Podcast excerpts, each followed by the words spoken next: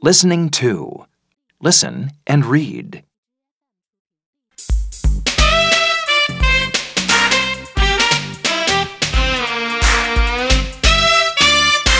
Welcome to fourth grade.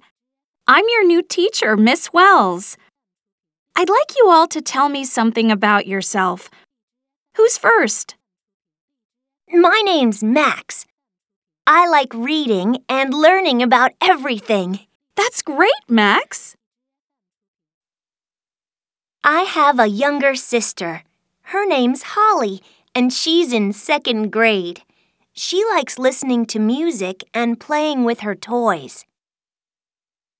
And my Australian cousins are here too. Amy is in this class. Look. Hello, Miss Wells. I love taking photos and playing sports. My other cousin is Leo. He's 12.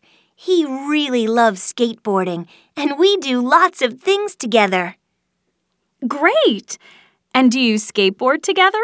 Well, he skateboards, and I read books about skateboards.